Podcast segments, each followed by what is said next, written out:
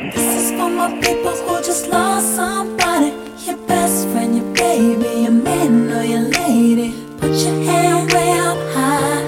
We won't ever say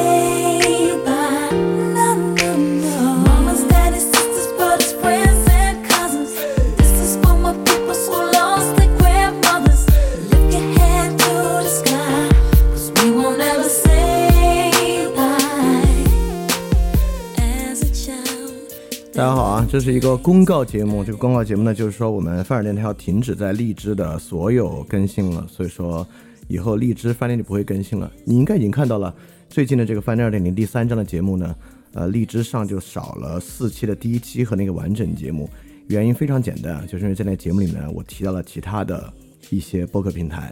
所以荔枝就说你要么把它删了，要么呢就不要发。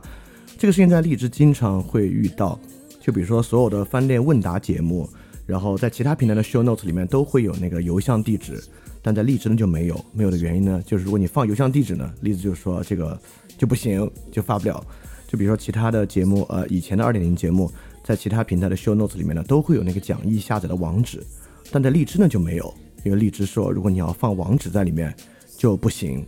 啊。所以说荔枝有很多很多封闭的条件。你不能提其他的网站，不能提邮箱，不能提公众号，修诺成员不能提，节目里面也不能提到其他播客平台的名字。反正荔枝就是说啊，这个全天下，只要在我们这儿出节目啊，这个全世界的互联网就可简单了。这个互联网好像就是由荔枝构成的。你不要告诉大家，世界上还有其他的互联网啊，有其他播客平台，有网站，有邮箱，不要告诉大家这些啊。我觉得这个其实对我来讲改一改也挺容易了，但我就决定算了，我真的。一直以来，我就单为了荔枝要准备两套 show notes。如果再这么下去，我为了荔枝还要准备两套音频，我觉得特别不值。就一是从工作量上不值，二是从感觉上也特别不值。就是我觉得做一个 A P P 啊，做到小气到这个地步啊，真的是令人叹为观止。而且我觉得荔枝在做一个特别愚蠢的事情，就是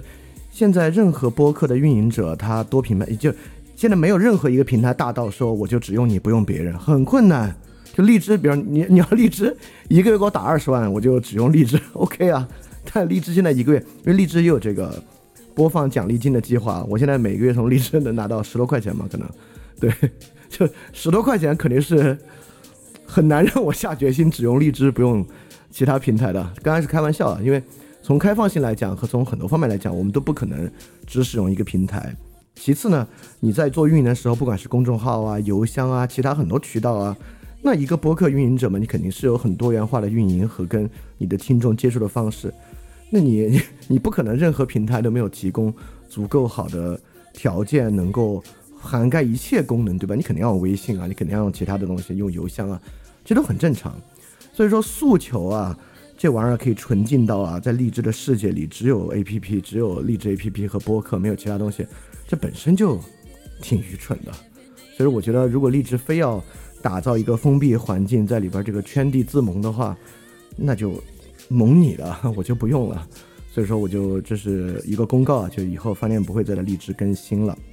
啊，除非荔枝说啊，OK，那我们 Show Notes 节目不做限制了，你们爱发什么发什么，就就像这不是一个什么高姿态啊，就像其他所有播客平台一样，这是个基础。就是你何必限制听众在里面提及这个世界上还是有其他互联网存在的这个这么简单的一个人人都知道常识问题呢？而且啊，其实荔枝这个方式啊，不允许提及其他的，不允许在里面提及邮箱等等的，在当前这个呃反垄断的条件之下，也是跟这个政策风向相差相当相当大的，甚至还挺危险的一个行动。我必须说，但我不是那种下作的人啊，所以我不会去举报离职啊或之类的东西。呃，我能做到的呢，就是作为一个播客运营者和我的听众，号召大家不用，就号召大家也别发了。我反正我也不发了，大家别用。那如果大家都不发都不用了，那他也只能改。我觉得这是一个更好的方式啊，我们用脚投票来完成，而不是诉求用一种这个天降神威来完成